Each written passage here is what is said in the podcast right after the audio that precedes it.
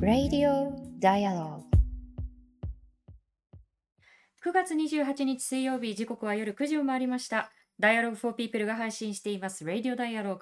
本日の MC を務めますフォトジャーナリストの安田夏樹と、そして佐藤圭です。こんばんは。よろしくお願いいたします。さあ、今日もですね、ちょっとはい。いつもと配信環境が違うのですうが、ん、えー声の聞こえ方は皆さんどうでございましょうか？大丈夫でしょうか？大丈夫そうかな、はい、こちらでモニタリングしてる分には大丈夫そうかなとはいいう感じですそね。うですね。いや、本当にあの、今まだあの、僕たちあの、取材中で韓国にいるんですけれども、どこに行ってもやはりこう、Wi-Fi がね、整っているとそうなんいう。です。なんかね、う Wi-Fi 大ん。国なんていうこう言葉をよく聞うきますけん。れどね、でもなんか、本当に今日本でも、例えばあの、まあ、市役所の情報だったり、公共の情報ってあの、ネットで得るものすごく多いじゃないですか。うそういうことん、を考えると、Wi-Fi ってもうあの、本当に公共インフラだと思うんですようん、うね。ん、それがあうん。の、やっぱりあの、じゃあ的確に整っているかというと、まだまだなかなか日本ではね、都会の中でもこうフリー Wi-Fi にアクセスがすすぐ簡単にはできなかったりとかっていうことを考えると、そうなんですようね。ん、いや、なんか、あ、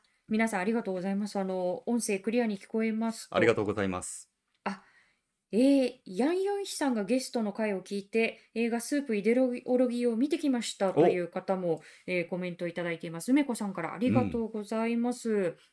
そうなんです。あの、この前の週にですね、まさにあの、ドキュメンタリー映画スープとイデオロギーの舞台ともなった、えーまあ、すべてがあの、チェジュ島で撮影されているわけではないんですけれども、あの、まあ、撮影地のこう一つでもあるチェジュ島のあの取材報告をしてきたんですはい。けれども、まあ、ここにはかつてその、まあ、虐殺の記憶だったりですとか、まあ、もっと遡ればその日本軍の、まあ、植民地支配のこう歴史が刻まれているような場所があったりということで、あーまだまだ知らなければならない歴史がたくう、さんあるなという配信を先週ちょうどね、あの行ったんね。ですが、はい。えーもしでもやはり伝えたいというこうとん、で、あの、まあ、このチェジュ島で育ったヒョン・ムアンさんというあの北海道大学で、えー教えていらっしゃるあの方にご案内をいただいたんですけれども、あの、その方の証言も中心にした記事をはい。Dialogue for People からも配信していますので、えーぜひそちらも読んでいただけたらなというふうに思っています。はい。また、あの、その様子もですね、動画も撮っているので、またちょっと近く、あの、他の形でも出していけたらなと思っていまうす。で、やっん、とね、こう、ビザとかもね、あの、緩和が進んでいくということで、まあ、行き来が、あの、どんどんこう、しやすくなってきたときに、ぜひ、あの、チェジュ、訪れる方、あの、リゾートのイメージが非常に強いかもしれないですけれども、そうした歴史の側面にも、こう、目を向けていただけたらなと思いそうなんでますね。すよね。で、あの、チェジュ島だけでも本当に濃い時間を過ごうさせてん。もらったんですけれども、我々の旅はまだまだ終わらずというはい。ことで、まあ、その後、あの、韓国の首都ソウルにあのお邪魔をしまして、で、そこからあの、まあ、あの北側とのう軍事ん。境界線近くまで、えーまあ、非常にこう詳しいジャーナリストの方と共にこう同行していただいて、まあ、訪れたりですとか、はい。で、その後にハプチョンという町、うん。もしかするとあの聞き覚えがあるなという方もいらっしゃるかもしれないんですけれども、あの、まあ、広島、長崎に原爆が投下された当時ですね、あの植民地支配下だったということもあって、本当にたくさんの朝鮮半島出身の方もえーそこで被爆をし、で、あの韓国の中では特にその、まあ、そのハプチョンという町の出身の方の中であの被爆されうた方がん。多かったということもあって、あのコロナ禍なので、なかなかその、まあ、ご高齢で一世の方にこうお話を伺うということは環境的にも難しかったんですけれども、あの被爆2世にあたるう方ん。がお話を聞かせていただいたので、また取材報告もしっかりしていきたいなというふうに思っています。はい。えそして私たちは今、プサン、そうです。はい、におりまして、ね、ちょうどちょっと今私たちが見えるところから港が見えるんですはい。けれども、ね、だいぶこちらもちょっと涼しくなってきましたけれども、まあ、天気がギリギリ持ちましたね。そうですね。はい。あの、これもまた、あの、追って皆さんにはお伝えしたいなと思うんですが、えー私自身、あの、私の父方の家族のルーツの、まあ、その巡る旅、たどる旅というこうとで、ん。あの、それも大きな目的として今回韓国を訪れているわけなんですけれども、記録の上では、私の祖母うはん。プサンの出身であるうというこん。とが記載はされているんですが、さて、うん。その足取りはどこまでたどれるだろうかというところがね、という最中にはい、はい、それも待って状お、態ですね。は、はいい。追ってご報告をしていきたいと思います。さあ、皆さん、あの、昨日はですね、うん。まあ、昨日起きたことなので、今日また、あの、大きく報じられていることでもあると思うんですけれどはい。も、これあの YouTube のあのコメント欄で町田修さん17億の無駄遣いと書かれてますね。ああ、ここれのことで国葬のこ。とですかね。そうですよはい。ね。ということで、昨日ですね、日本では、まあ、安倍元首相の国葬が行われたということもありまして、で、日本のメディアでそれがどういうふうにこう報じられたのかというところも私たち、まあ、あの、こちらで韓国にいながらこう見ていたわけなんですけれども、韓国ではじゃあそれがどういうふううにこう報ん。じられているんだろうかということも含めて、えー今夜のテーマは安倍元首相の国葬、そして銃撃事件を韓国メディアはどう伝えたのかということで、えーゲストは日本と韓国の市民活動、市民社会活動をつなぐ交流のコーディネートであったり、通訳、平和教育に関する活動をされているチョウ・ミスさんです。えー実は今回の旅も通訳を務めていただいて、はい。非常にお世非話になって。いるわけなんですけれども、ゲストにお迎えしていきたいと思います。えーメッセージは YouTube のチャット欄であったり、えー Twitter ではハッシュタグ D4P、4は数字の4なので、えー Twitter ではハッシュタグ D4P で皆さんのメッセージをお送りください。この後21時40分頃までお付き合いいただければよろしくお幸願いいたしまいです。す。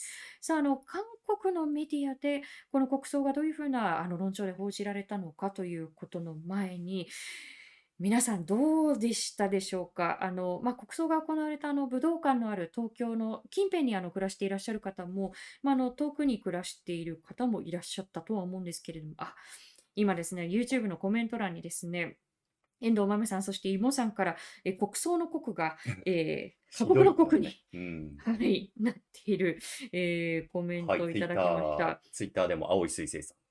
国葬、あひどいのそうとかれておりるほね。ど。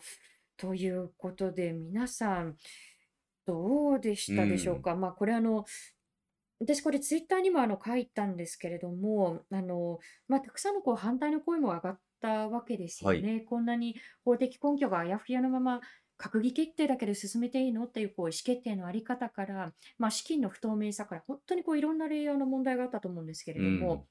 あの、そうしたやはりこう疑問を投げかける声だったり、こう批判の声に対して、いやいや、もう決まったことだからとか、え、まだ反対しうてんの？ん。空気読みなよみたいな声って、私はすごくこう既視感があっうて、これっん。てやっぱりオリンピックの時も同じような声そうですね。ありましたもう決まよったね。んだかいら、や、みたいな決まった話でしたね。ことだから一う。丸になろうんよみたいなうとこん。ろで、まあ、かつ、こう、予算がどんどん膨らんでいっても、もう決まったことだから戻れないとういうのも、どこか構図は一。緒だなと思いますね。なんかこう、既成事実作っうたもんん。勝ちみたいな。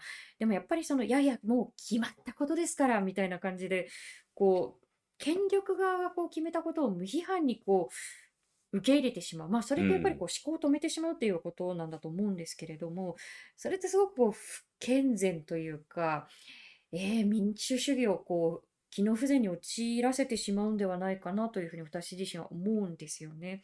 で、あの、これもう国葬終わったから、はい、もう幕引きです。いいよね。みたいなことではなくうて、ん。もう、これが幕引きということにはせず、じゃあそこに至るまでの意思決定、本当にこうあるべき姿だったっけ？だったり、その取り行い方って、あれでよかったんだっうけだん。ったりですとか、なんかね、岸田さん、丁寧な説明をしていきますっていうことで、結局、聞きましたっけ？丁寧な説明って。僕は聞いてなういですね。ん。はい。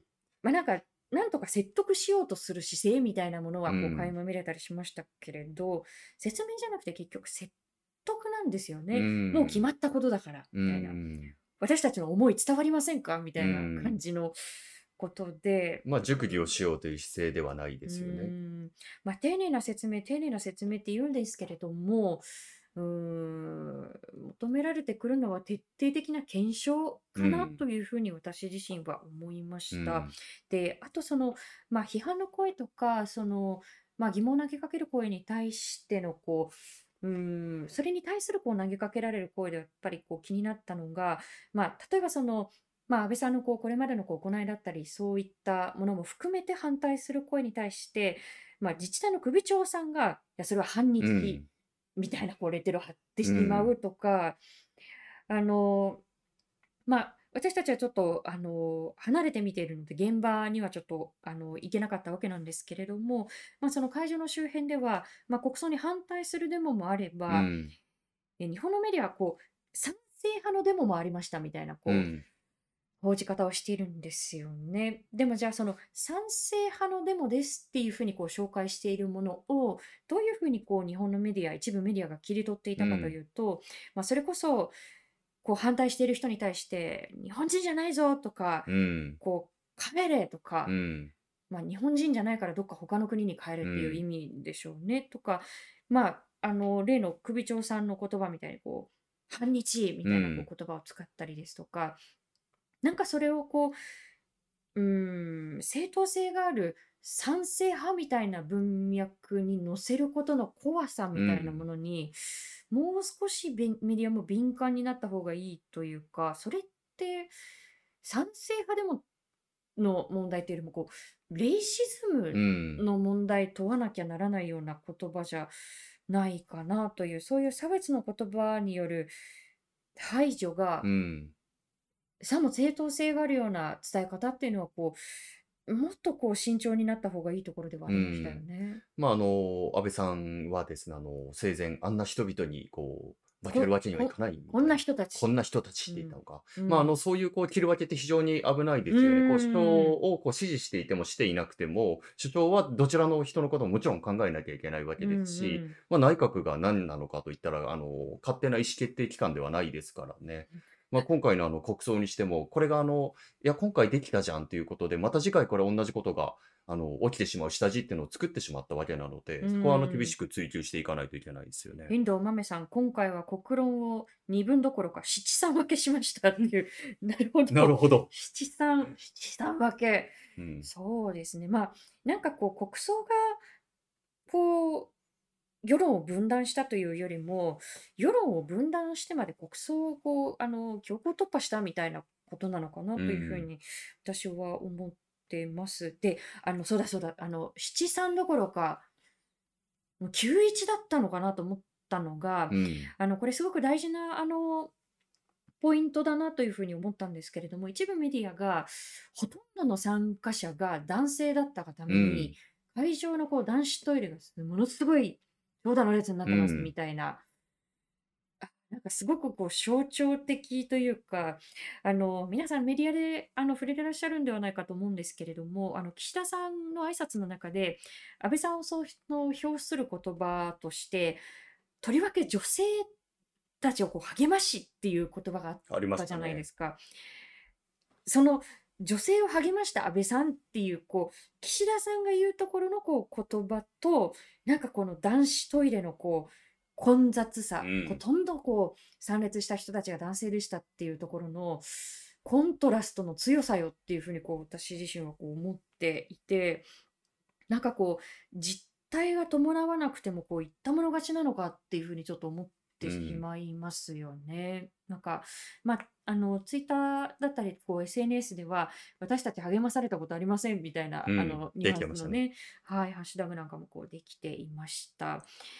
あと、まあ、これは、あの、ちょっと最後になりますけれど、あ、もちろん、まだまだちょっと言いたいことはたくさんあるんはい。ですけれども、あの、ちょっとここで、あの、改めて言っておかなければならないなと思ったのが、弔問外交、かっこ好きの弔うん。問外交のあり方ですよね。これはたびたびこの配信の中でも皆さんにお伝えしていることではあるんですけれども、まあ、昨年の2月の1日にミャンマーでは国軍が、まあ、クーデターを起こうん。し、で、その後も国軍による、まあ、不当な市民の拘束だったり、殺害だったりですとか、まあ、死刑の執行っていうものがこう続いてきたわけですよね。で、先日のあのエリザベス女王の国葬は、ミャンマー国軍関係者は招いていないうん。んですけれども、日本はミャンマー国軍関係者に通知を出し、まあ、事実上の招待ですよね。で、結局その関係者が参列をし、で、まあ、その国軍側が自分たちの SNS で、安倍さんの国葬に参加してきましたうという、ん。まあ、つまりその自分たちこそ正当な代表だぞうといん。うことを彼らが主張する一助に使まあ、われてしまっているわ。けはい。ですよね。うーん。なんかそれがこう、弔問外こう、こういうことをやりたかったんだろううか。ん。なんか言ってみれば、その、暴力にお墨付きを与えるっていうことなわけですよね。うん。あの、この件に関しては、あの、8月の10日の配信にですね、ヒューマン・ライツ・ウォッチの笠井哲平さんに詳しくあの解説をしていただいているので、で、そこもぜひあの見ていただけたらなと思います。あ、あと、えー YouTube であの、梅子さんから、えー、Twitter で国葬反対より外国人生活保護反対のハッシュタグが拡散されていたのを読んで、ぎょっとしまうした。ん。これもいろんな意味でぎょっとしますよいや、ね。私もぎょっとしうましん。まあ、ワラた。バウティズムでもあるっていうところももちろんですうし、まあ、そこをーこう、ん。なんだろう、そこと結びつけて考えることで、こう、反日みたいなこう意識を喚起するような、そうした並列ですよね。いや、これもう非常に深刻ですよね。その、より、うん、脆弱な人たち、言ってみれば、まあ、彼らのこう立場からすると、こう、叩きやすいうん。方へ、叩きやすい方へというふうに、矛先を持っていこうとするっていうこう流れって非常にこう危ういなというふうにこう思っていて、で、それがさらにね、こう、まあ、暴力にお墨付きを与えるようなそのこともしてしまっている国葬の体質う。みたいなものにこう結びつくと、より加速していくんではないかという懸念は私も持ちました。まあ、本当にこの件は先ほど皆さんにお伝えした通りなんですけれども、まあ、徹底的な検証、もう終わったからいいよね。もう、あの、終わったから全てよしではなくて、これからこそ検証が必要だう。ということは、あの、何度でもこう言っていきたいなというふうには思っています。はい。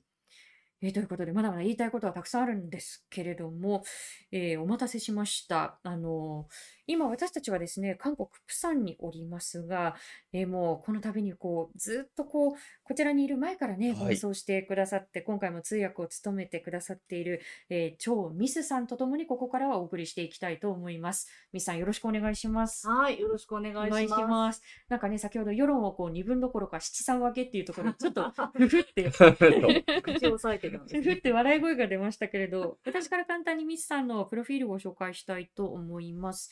えー、チョミスさん、東京都のご出身です。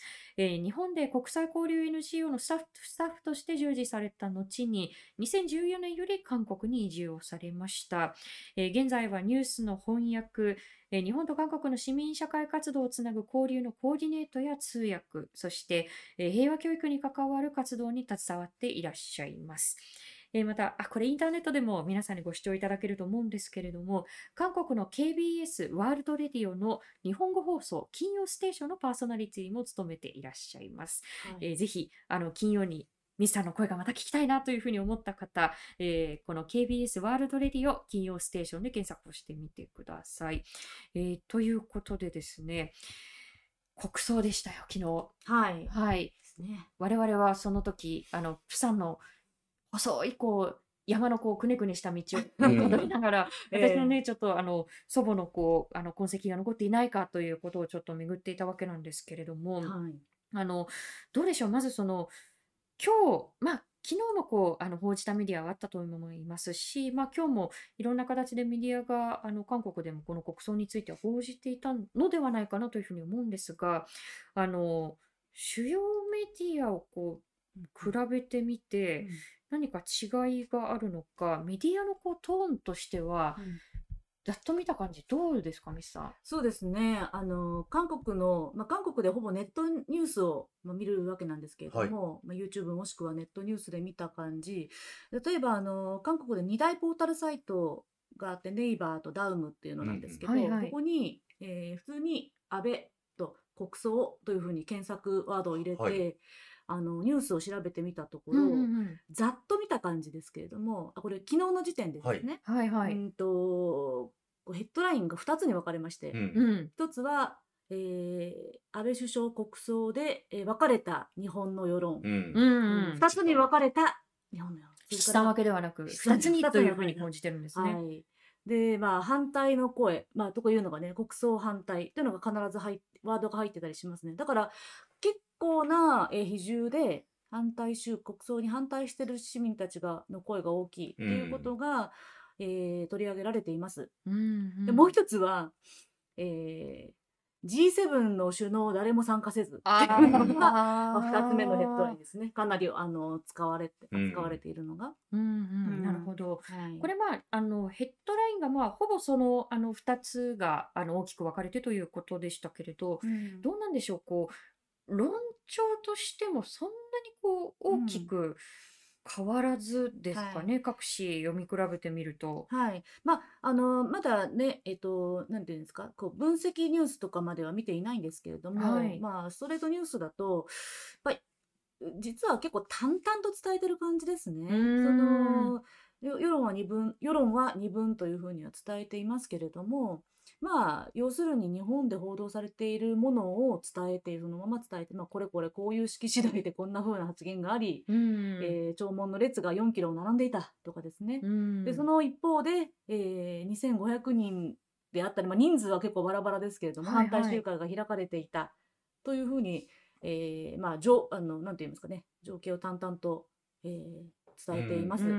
なるほん、ど。うん、どうなんでしょう、こう、扱いとしては、はい。安倍さんの国葬が行われましたみたいな、こう、一面ドーンっていうよりうも、ん、今おっしゃったみたいに、こう、淡々とそんなにこう、一面で押しでっていう形で伝えてる印象はないですかええ、ね。全く。なるほど。は。ないるほど。残念ながらですね、国葬に関して、まあ残念ながらっていうのも変な話ですうけども、批ん。判にせよ、はい。えーまあ、なんていうか、議論にせよ、国葬そのものはほぼそんなに注目はさうれていません。んね。うだからその日ん。本において、まあ、まあ、言うなればこ、これ、これに関してはもう日本のな内部の内ん。政ですかうら、まあ、そん。こをとやかく言うこうとはない。ん。うん。うん。ただ、まあ、どちらかというと、その、こちらの韓国の、か韓国側の代表として首相が言っているのはい。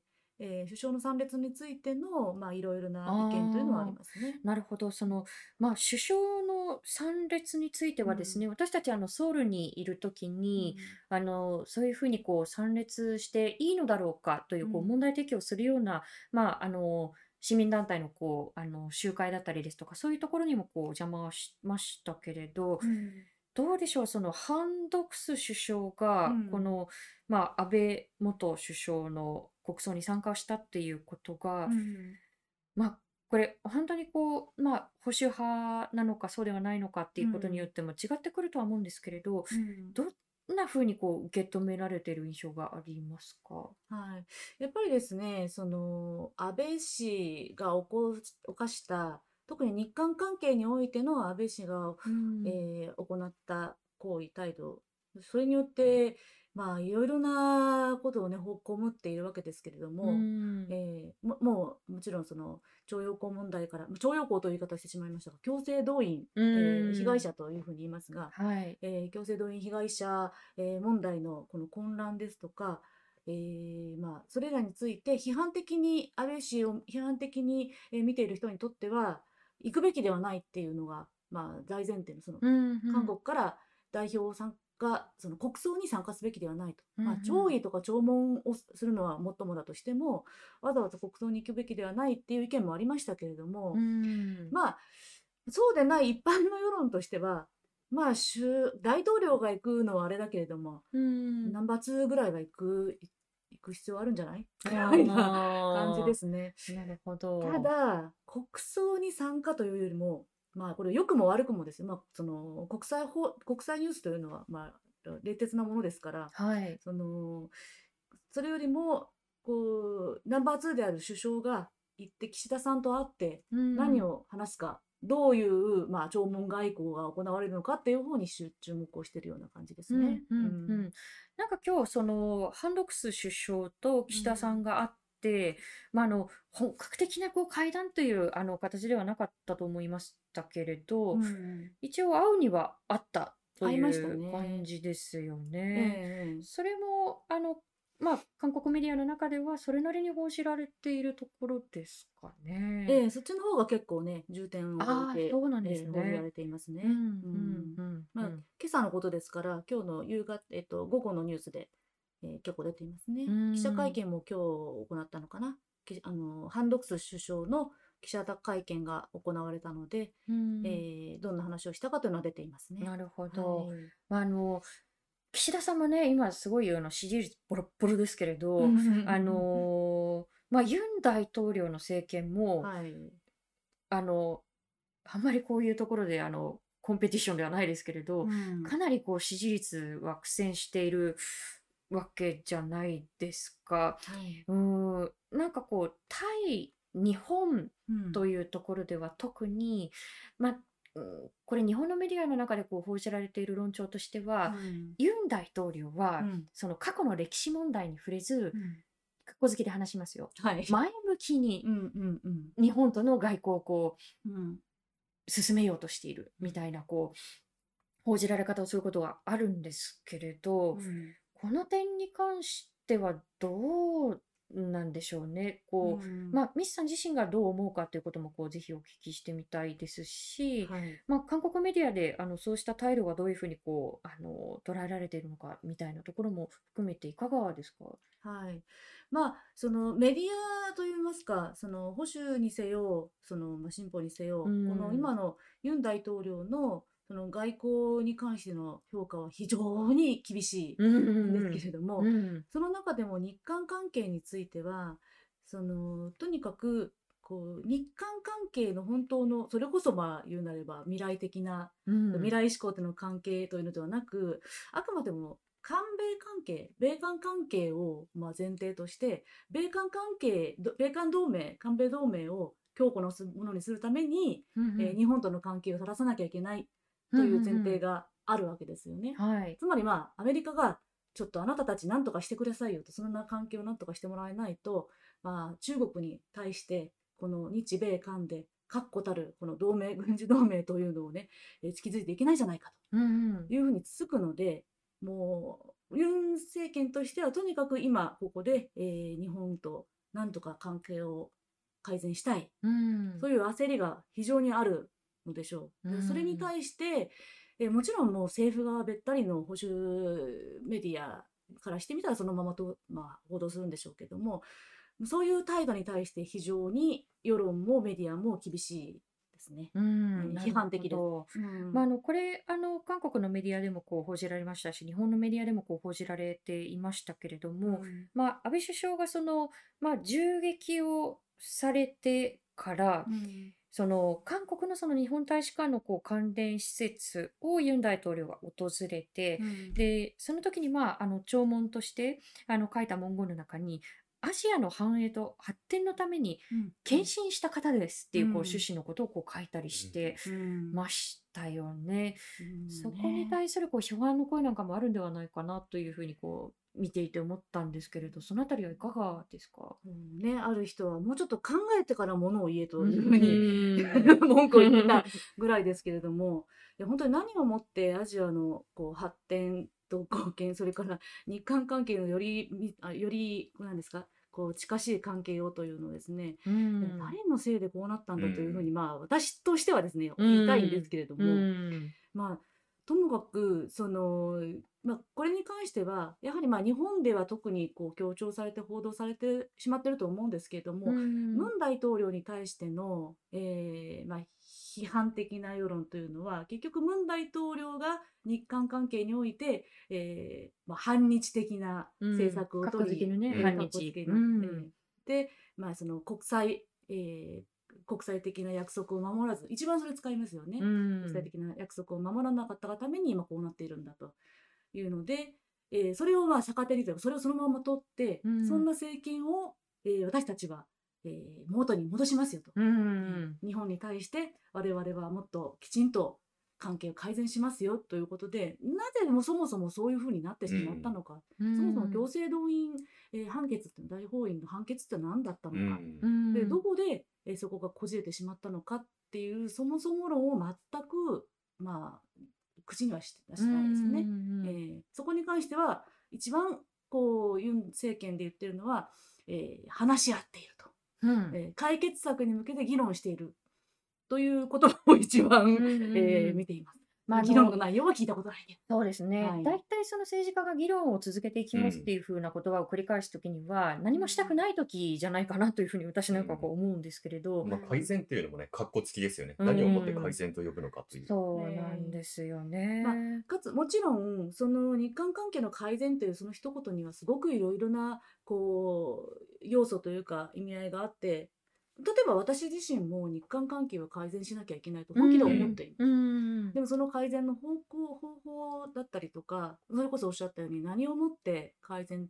うというのん。か、関係性っていうのかということに対して、うん、まあ、あまりにも、まあ、その歴史問題であったり、えー歴史問題を外交化しはい。ている。しかもそれを、その前政権を真反対をやればこそ自分たちのステータスを守るんう。だとうんん。いう態度であったりとか、ああ、なんかあの、えオバマ大統領の後にトランプさんがこう就任して、オバマさんのこう政策を徹底的うにこう、ん。ひっくり返していくみたいなものとちょっと既視感があったりしますよね。そうですうね、えーといん。うふうにも言われていますね。なるほで、かど。つ、まあ、えーしかも、まあ、ユン大統領は、本当に、えー一番今批判されている部分は、えーまあ、いろんな部分で、えー、ど素人っていう批判は非常にあるんですけど、まああ、何しろ、えっと、まあ、こう、政策、政権に入ること自体が初めてですから、ん。えーまあ、政治をやるというのが初めてですけれども、その中でもとにかく外交というものにその甘さがう露ん。呈してしまってういるので、ん。今こう韓国から見える側だとするとこうもう日本側に言わ言われるままになってるじゃうないかと、ん。まあこれもちょっとこういう言い方と乱暴な言い方ですけれどうも、ん。えーこの間の、えっと、略式会談日本でいうところのあ懇談しあ、はい、かりですね。はい。あえーの、まあ、岸田さんと会い、うん本当にこう短い時間ですけれども、こう、まあ、略式のそのうん懇談えを行ったっていうえところは、こう、日本でも報じられましたよねー。はいうそれもやん。っぱり日本での報じられ方と韓国での報道はかなり温度差があっはい。て、うん。えー韓国での、まあ、報道といいますかその政府の表表明は、えーもうそもそも会談をすることは合意されていたとかですね、えーだし、えーこうまあ、こうなんていうんですかせこうけんなんていうのか内内容のあるう話し合いがでん。きたというふううに表明していん。ますけれども、えーでまあ、十分30分にかけてこれこれこのような話をしたというふうに出してますけれどもそうの一ん。方で日本側の報道はもう散々たるものですうよね。うん。えん。ーもう無理やり押しかけてて押しかけ会談みたいなう。形うんで報ん。じられていますしとにかく、えー今もうもう会談しようしようというから仕方なく会ってやったみたいな報道もん。結構露骨に出ていますね。ああ、そうですね。結構えいおっしゃる通り、こう露骨な、あーの、うん文言のところは多かったですよね。確かえに。ーはいまあ本当に日本の大手メディアなんかでもこう日韓関係悪化した原因としてはもう先ほど言ってたようにまあムン政権の時にうん国際的合意を全然履行してないじゃないかというような論調をうん今でも書いているメディアがあるんですよね。いボールはや韓国にあると。えもう韓ええ国側が何か変わらない限り、うんあの日本側ではできることはないよっていうような論調を、まあ、うん例えば NHK のようなうんニュースでもそういう書き方をしている人がいるっていうのは、まあ、かなりこじれてきているなと感じますね。そうですね。それをまあそのままあの、まあ、それが日本の態度そのままなんでしょうけれどもそれに対して韓国がどういうふうな態度を取ってるかっていうことに関しては非常にまあこれもまあちょっとまああえて言いますけど弱腰外交というふうに、まあこう捉えているのが世論かなというなる感じですね。ほど。えーまあ、あの、この、まあ、日韓関係についてはまた、あの、改めてミスさんともこうお話をしていきたいと思うんですけれど、うんあの、そもそもこの、まあ、今日はあの国葬についてもね、はい。冒頭触れましたけれど、はい。あの、銃撃事件があった7月8日のことについては、うん。まあ、国葬は結構淡々とね、報じられていうん。た韓国メディアではというこう話があったと思うんですけれど、はい。銃撃事件は大きく扱われたというところですかね。そうりですね。かなりショッキングでしたかうら。はい。ん。それで、まあ、このニュースとしてもいろんな形でえ取り上げられましたし、うんえー改めて安倍,、えっと、安倍晋三元首相という人物についての、まあ、振り返りというニュースもたくさんありましたね。はいはい深掘りニュースもたくさんありました。まあ、もちろんその論調によってはもう批判一辺倒ではないこともあります。うんええただ、もちろんそこに関しては、日韓関係の問題に関しては、非常に褒められ 褒められるものは何もないので、うんえそこに関しては厳しい批判ですけれども、ええまあそうですよね。うん。ただ、やっぱりその韓国も日本もなんというか社会のムードは似てるじゃないですか。治安の状況というのも、まあ、似た似似てると言っちゃあれですけれども、うん。まさか白昼の街中で、うん。えー手手製の銃で、うん。一そうそう。一国の首銃相が撃、えーうん。というところがひとてもショッキングな、うん。うんニュースとして報じられていました。うん。うん。まあでももちろんねそのあの死を悼みたい方もこういらっしゃるということはこう、あの前提にしながらもじゃあ亡くなった人だからこう批判をこう抑えようということではなくて、やはりこうその個人が政治家としてはこう何をしてきたのかっていうことを批判を交えてこう、まあ、報じていくというのはこうある種こうメディアとしてはこうあの、まあ、あるべき姿といいますかうん。というところかなというふうには思うんですが、はい。ちなみにあのミスさんご自身ははい。この国葬うん。どういうふうに感じましたか？まあ冒頭で私たちもこう、うん、いろんなことをね、うん。ちょっとあのお話ししましたけれどどんなふうにこう捉えてますか、実はですね、はい。なんで国葬するんだろうっていうのがずっとわからないままにうん。今に至るという、うんうんうんうん。まあ批判的な意味でわわけがわからないということなんですけれども、うん。でちなみになんですけどもじゃあ韓国はと思見た時に、はいはい。で韓国では国家葬というのがうん。正式な、えーまあ、葬儀国葬儀としてうんうん。法律があります。それは2011年に国家葬法というのが整えられたんですけれどもそれまでは国葬と国民葬とに分かれていたんですね。うん、うん。国葬と国民葬ってどう違うんですか？はい、国葬の場合は、えー9日間その葬儀の期間があります。9日間？はい、まあそのふモニフスというんですよね。うん。あーなるほど。はい、ここがかけてその弔問からはえっ、となんですかお棺を出棺するまでうん。かけるんですけども、そしてそのまあ財政は、えーまあ政府負担、国庫負担はい。全額、それがまあ国葬ですね。うんえーそしてあの高級日になります。あうーえー一方で国民葬というのは期間は7日だし、で、その、えっ、と、費用は一部だけ負担する。うん政府は一部だけ負担する。そして、えーまあ、高級日にはならず普通の日。うんというふうに少しランクが違うわけですね。うんうんだからそれは対象がどういう人かによって、国葬にするのか国民葬にするのかっていうのが分かれてきたんですね。うん例えば、パク・チョンヒさん、はい。はい大はい統領は、えー韓国で初めて国葬をしたうん方なんです。うんうんで、その後、ノムヒョンさん、えノムヒョン大元大統領は国民葬が行われました。で、こうなってると、必ずやっぱり韓国でもね、それは国葬なのか国民葬なのかっていう議論で、はい。まあ言われるわけでね。それはどういう基準なんだみたいな声もあるでしょうしね。そうなんです。その時の政権にもよりますしね。うんで、結局、その議論の末で、えー国葬というふうに、まあ、整理がされて、えー法律も作られて、今は国葬一本になって国家葬。国あ、ごめんなさい、国家葬になっています。はい。で、国家葬は、えーどうなってるのかな？その、一応その期間であったりとか、えーあと費用負担というのも決まっているはず。全額、うんえーうんまあ、政府が、政府の負担であったり、ということなんですけれども、それは、まあ、国国家葬総例委員会というのが構成されて、うん。それをうん。あの進行するというふうになってるんですね。ううんんまあ、法的根拠があるというこあとですよね。るということそうなんです。うんはいそうで問題で、はい。結局今回のこの日本の国国葬いくら反対の声は非常に多かったとしても、完全にそれはまあおなんというか無視されてしまっているわけじゃないですか。でもじゃあどういうふうにすればその国葬をしに対して反対であるとか賛成であるという何を基準にして賛成反対を言えるのかっていうそもそもの基準がないっていうのが大きな問題なんじゃないですかね。うん。改正すらできないですからね。ないので。そうですね。うん。ええ。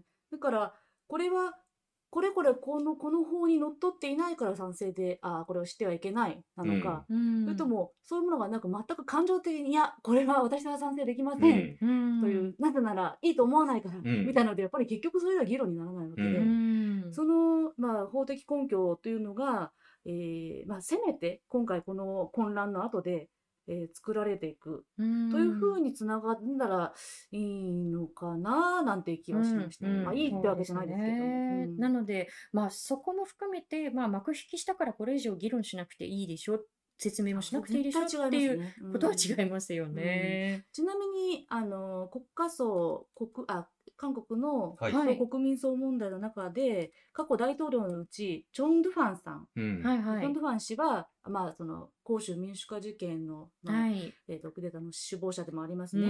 彼ん。は、えー行われませんでした。うん、うはい。ん、うん。なるほど。はい。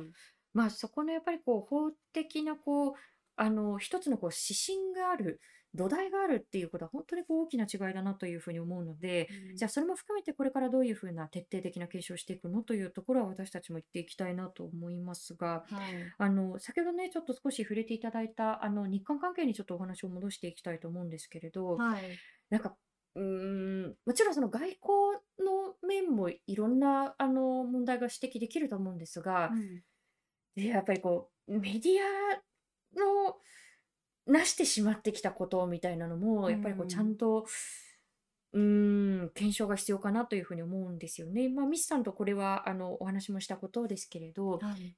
例えばその、ね、ミスさんと一緒にこう見た日本のこうメディア報道とかを見ても、うんこれからの日韓関係どうするっていうテーマなのに、韓国の態度の問題しかやらない,、とか、うんうんうんで韓国の中ではこうあの反日感情が高まってっていう風になんかこう日本製品のこうボイコットがありましたみたいなこう文脈の中で、うん一部のごく一部だと思うんですけれど、うん。日本製品をこう踏んだり蹴ったり捨てたりみたいなこう、過激なね、過激なこうデモううん。んを切り取ってなんかそれうんがこう全てであるかのように、うんうん。あの報じてくるみたいな、うん、なんかこれって何につなげたいんだろうなっていうのが正直、うん、私も甚だうん疑問で、うん。それってこう冷静に外交の問題こういう具体的な問題がありましたよねっていううん。向き合うきっかけにはならんぞというふうにこううん。思ったりするんですけど、うんうん。どうでしょうねこうメディアの論うん。調なんか見てて。ええええええ。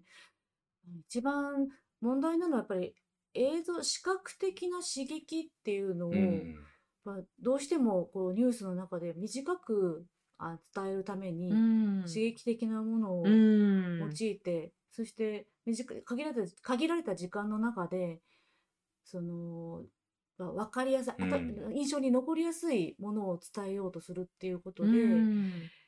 まあ深みがないほどになってるっていうのはありますよね。うん。えーかつこれはおそらくどのまあその日本に限らず韓国もそうだとは思うんですけれども、うん。まあ同じようにこうどんな内容がより受けるのかっていうことを、うん。えー意識せざるを得ないふうになっていますよね。うん。うん。そうなんですよね。だからやっぱりこうより過激なもの過激なものっていう風になった時の、うん、なんて言えばいいのかな、こう、この問題自体と、こう、あの、本質的に向き合うっていうところから、こう、うん。むしろこう遠ざけてしまうっていう、こう、うん。弊害はうんあるなと思いますうし、ん。どうでしょうね。でもやっぱりミスさん自身は、やっぱりこの日韓の、こう、うん。いろんなこう交流にこう携わってきたわけじゃないですか。特はい。にグラスルーツのその草の根のはい。で、これからじゃあこう日韓関係の中で、まあ、ビザなし渡航もこれからこう、まあ私たちはこう日本から韓国に来るときにもうビザがいらなくなって、でこれから韓国から日本に行くときっていうのも、まあ、あのビザがいらなくなっていく、うん。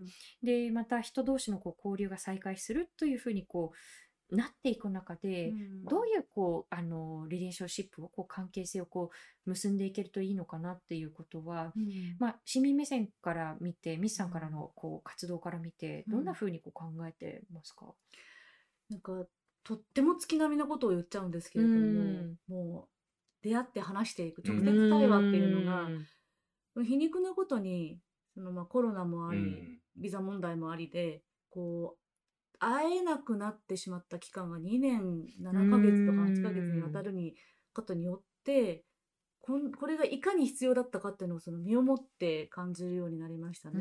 でもちろんただ単に会って話せばいいっていう話では全然ないんですけれどもその同じ懸案をとってもやっぱりこうメディア一つ、まあ、メディアを批判しつつも、えーそのメディアを持って、えーまあ、文字とかうん。画面上とか、まあ、その今はオンラインでつながるしかなくて、そういう形でいくら話を議論してもそのぶつからないんだと思います。あすれ違っていくばかりで、うん。なるほど、なるほええど。だからこそそのメディアが軽いメメディアは真実を伝えないっていう、まあ、批判はたくさんあるけれどももうそれ以前の問題で結局見る側も自分の好みに合うものしか見ていないし、うん。それによって違う意見というのかじゃあなんでこういうふうに反応するんだろうっていうことをこうキャッチボールにならないうんんだなっていうのをすごい実感しますね。うんなのでやっぱりもう本当に原点に帰りますけれどもこう市民は会わなきゃいけないしうんその会うのをできるだけこう身近なテーマで身近なテーマで持って会っていきたいの。もし例えばもう必ずしも歴史問題とか政治問題ガチンコで話さなきゃいけないってわけじゃないんだと思うんですよ。例えば日本における例えば学校の教育の問題とかですね、うん。もしくはその社会の中で、まあ、障害者の人たちがどんなふうにバリアフリーに生きていけるのかっていうことを取り組んでる人だったりもっともっと言えばそれこそもう文よく言う、まあ、文化で私の好きなあのもうね、今ね、何を言わんとしているか分かりまして、もう今ね、まあ、にちょっと伏せときますもうね、あの、ええ顔がほころんでますから。いや、伏せなくていいんですよ。はい。BTS のファンですよね。はい、BTS をはじめとするですね、韓流が好きだとか、えーまあ、に日本のアニメが好きだとか、そういう、うんもしくはこれについて、映画について語りたいとかですね、うんまあ、そういう共通する何かっていうものに関して、こう、会えたら、出会っていけたらいいと思うんですよ。ね、これが、実は本当にずっと長いこと、何十年もの間築いてきたものであって、でコロナの間でも、えっと決して途切れたわけではないんですけれども大きなすごく大事な部分で途切れちゃってたなっていうのは、うん。直接対話ができなかったってういううん。ことだったんじゃないかなと思います。なるほうん。ど今。回お二人が来られてもやっぱり実際に来ては感じて、こううん見て食べる飲むというので。全然違いますね、ね。やっぱりこう場の空気をこう共有する。うん。で同じやっぱりこうその場にいてで空気を感じて、うん。で同じ気温を感じてで同じことを聞くっていうものってあこんなにこう生き生きしたものであって、うん。こんなにこう切実なものなんだっていうことを私自身もこうあやっぱりこう来なければわからないことがあるっていう月並みな言い方になりますけれども、うん。ありますね。うんでなんかあのね BTS BTS についてもっと語りたいんじゃないですか？本当になりたいんですけどうんこの後あの2時間ぐらいかかっちゃうんです いやなんか時々そのなんて言うんでしょうねこうあの例えばその俳優さんが好きドラマが好き、こう BTS のようなこうアイドルの存在が好きっていう、そのソフト面だけ消費するだけじゃね？みたいな声なんかもこう聞くんですけれど、えええあのこれ先週の配信でもちょっとお話ししたかもしれませんが、うん。あの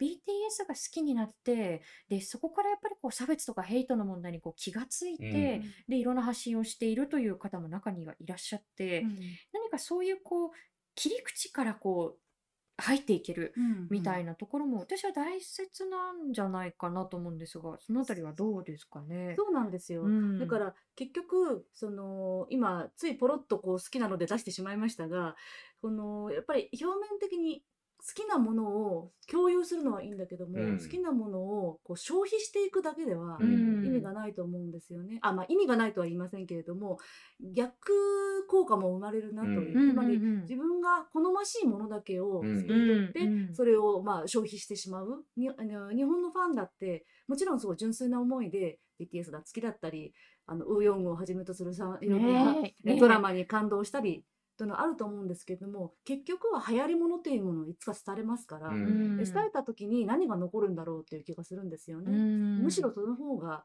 その時にこう深い部分で今日今日あの理解をしようとしていたり出会えていなかったらもう消費して終わってしまう。うんで正直今韓国で日本の文化に対しての一時期のものすごく熱烈な日本ファンだったりっていうのが一時期シューッとしぼんだんですようね。んそれは私はちょっとこうあぶななんとなく私は好きじゃないと思った雰囲気が K なんちゃら。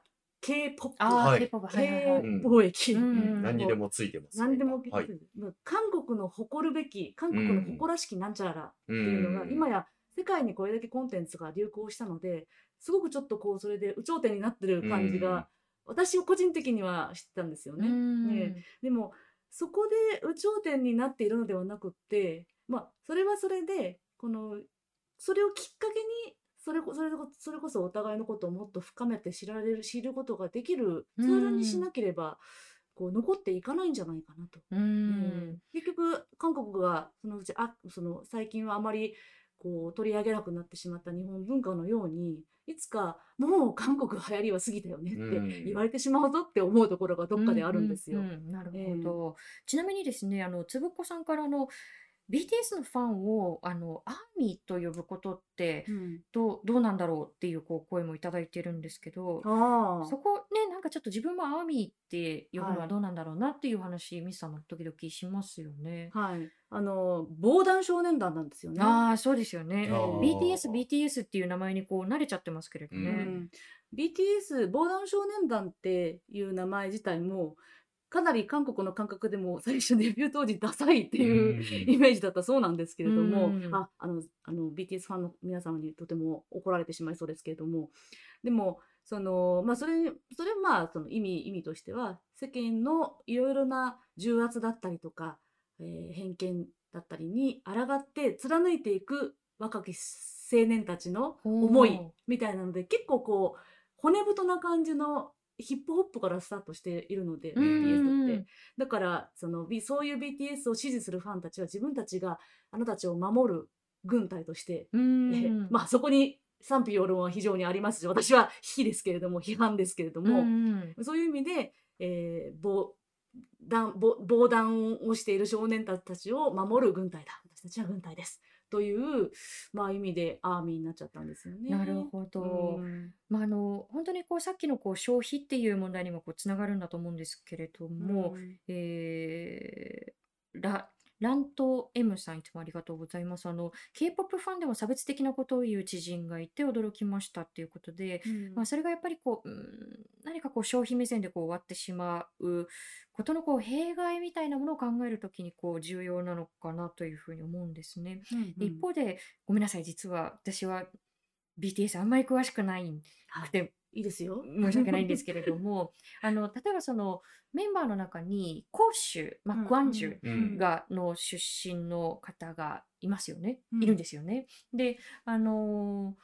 まあタクシー運転手約束は海を越えてという映画をご覧になった方はこう特にご存知なんじゃないかなというふうに思うんですがやはりこう民主化運動のこうあの中で非常にこう激しい弾圧があって多くの人たちが、まあ、命を奪われた街でもありでその重要な日付がこう5月18日。うんでその広州の出身のこうメンバーがそのラップの中でこう518っていうこう文字をこう入れてこう歌った時に海外のファンが「え518って何、うん ?518 って何?」っていうふうにこう調べる、うんうん。あそれってすごくあ重要な動線だなっていうふうにこう私は思って、うん。なそれこそこうカルチャーからできることなのかなというふうに私自身は思ったんですよね。ええ。うん。まあ、その J−HOP というですね、うん。J−HOP というメンバーでラップメンバーで非常にかっこいい、まあ、みんなかっこいいんですけれども、はい、あの、はい。が歌っあの歌詞の中でちらっと入れてるんですね。はい。でもちろんそこに関してはその特に歌詞で具体的なことは触れていないし、うん。その後これこういう意味だったんですっていうことを別に言ってはいないんですよ。うん。だから本当にヒントを投げたみたいな感じなんですね。だけどそもそもその歌詞他の歌詞を見てもここのコメントにもありますけれども、はい、えーまあ、そもそもラップっていうのはすその、うん。政治も含めて自分の周り,、はい。周りの中での納得のいかないことに対してちゃんと意見を言うことだうんと思うし、でそれに対してそういう思いを込めてのその歌詞作りラップラップ作りだったと思うので、うん。何かでぽちらっと自分が広州出身であるっていうことで、えーまあ避けては通れない、うん。目をそらせない大事な歴史だからというふうにも発言はしてるんですよね、その J−HOP さんが。ななので多分それれを聞いたファンが、えなんだろうどういうことだろうと思ったというきっかけにきっとなったんだと思いますうね。ん。まあこの BTS を切り口にした話が、まあ、これだけどんどん広がっていくということを考えると、うん。ね、やっぱりこうカルチャーの力、まあ、それをこうどういうふうなこう動線でこう考えるのかっていうことにもかかってくると思うんですけれども、まあ、それこそそこにこうメディアの伝え方の問題だったりですとか、うん。あるいはそのまあ市民同士のこう交流のあり方どういうふうなこう交流をこうこれからこう築いていくのかっていうロードマップのこう問題だったりっていうことがあると思うんですがあの私たちのこう旅もまだまだ続きますし、うんミスさんもこれからいろんなこう活動を展開されていくと思いますので、はい。それも含めてぜひこの番組でもはいまた、またお話が伺えたらというふうに思っています。ちょっと無限にね、はいお話はい。できそうなまあ感じがしますしね。お話で予定になかった話をちょっとねじ込んでしまってすいませんでした。いえいえあの私たちのね取材もまだまだあのまだまだといってもまあもう後半なんですけれども、残すところあと数日ですけれどもミスさん引き続きよろしくお願いいたします。よろしくお願いします。はい、今回ありがとうございました。はい。はい、ということで、じゃあ今日の放送をもう一度聞きたいという方、Dialogue for People の YouTube チャンネルにアーカイブをしていきます。えー今後の放送のお知らせもいたしますので、チャンネル登録よろしくお願いいたします。えー今日の放送は Spotify、Apple Podcast、Google Podcast でも聞くことができます。そして、あ、Amazon Music でも聞くことができるようになりました。えーそしてこのレディオダイアローグは、えーサポーターの方々のご寄付で支えていただいております。えーよろしければこの Dialogue for People ワンタイムサポーターであったり、マンスリーサポーターへのご登録もよろしくお願いいたします。えーこのレディオダイアログの運用だけではなく、えー私たちの海外取材の、えー国内外の取材のサポートも、えー大変このサポーターの方々に支えていただいてありがとうおりございますます。あ、そうだ、一つあの告はい知をしなければならないことがありました。ミスさん、うんもう一度帰ってきていただいていいですか？あ、はい。はい。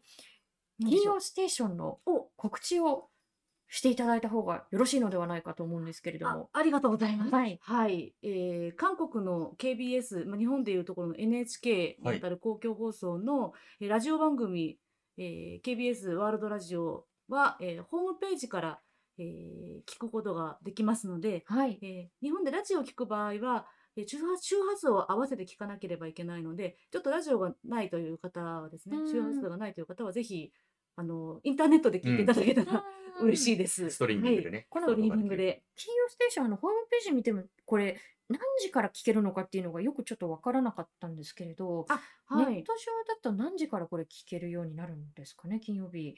はい。金曜日の、えー夜8時から、はいえー私の番組は金曜ステーションは50分なので、はい。えー50分ごとにこう繰り返し、うん。えー放送されています。何度もやってくれるんですよね、はい繰り返し。24時、あ、そうですね。次の日の、えーつ次の日の午後8時までの時間。はいはい。そこの時間までミスさんのお声がループして繰り返しループされてています。すごくじゅ、はいぜ贅沢な時間を過ごすことができるんですね。あ あのき気軽な放送なので、えーはい韓国の情報とか、えーリクエストの曲などを、はい、流していますのでもしよろしかったらリクエスト曲なども送ってください。はい。なんかあの、この前、あの、収録にもこう、立ち会わせてもらったんですけれど、はい、何でしたっけ？あの、韓国のその、韓国語のこう曲が、空耳アワーで日本語だとこういうふうに言ってるようにこう聞こえるっていう。非常にほっこりと。そうなんです。そういうほっこりとしたあのコーナーなんかもありましてですね。はいあの、まあ、社会的なことからそういうほっこりコーナーまで、はいえー皆さん楽しんでいただけると思いますので、じゅそういえば、はいはい言っていいんでしたっけ？10 10はいあ、もちろんです。私たちははい言っても大丈夫ですよ。はい。はい。で、えー実は10月の14日に第2週目の金曜日が500回記念放送ということで、おめでとうございますおめでとうございます。はい。えーなんと、スペシャルゲストに安田夏樹さんを、あら、えーお招きしておりますあ、のでその、方知ってますね。はい。はい。えーとても声のお声の素敵なジャーナリスト、えー安田夏樹さんをゲストにお招きしておりますので、ぜひ10月14日の放送を聞いていただければ嬉しいです。はい。ということで、あの、金曜ステーションもぜひ皆さんにお聞きいただければ幸いです。ミスさん、改めてありがとうございました。ありがとうございましたありがとうございました、宣伝まで。はい、だいぶ、はい、長い期間お付き合いいただきましたリスナーの皆さんもありがとうございます。はい、ありがとうございました。さあ、来週10月5日水曜日の放送は、今のところの予定ですと日本に戻ってそうですね。ますね。はい。はい、日本からまた配信をしていきたいと思っております。えーということで、このレディオレディオダイアログ、来週のこの時間21時にまたお会いしましょう。今回のお相手は、フォトジャーナリストの安田夏樹と、佐藤圭でした。ありがとうございました。おやすみなさい。ご視聴ありがとうございました。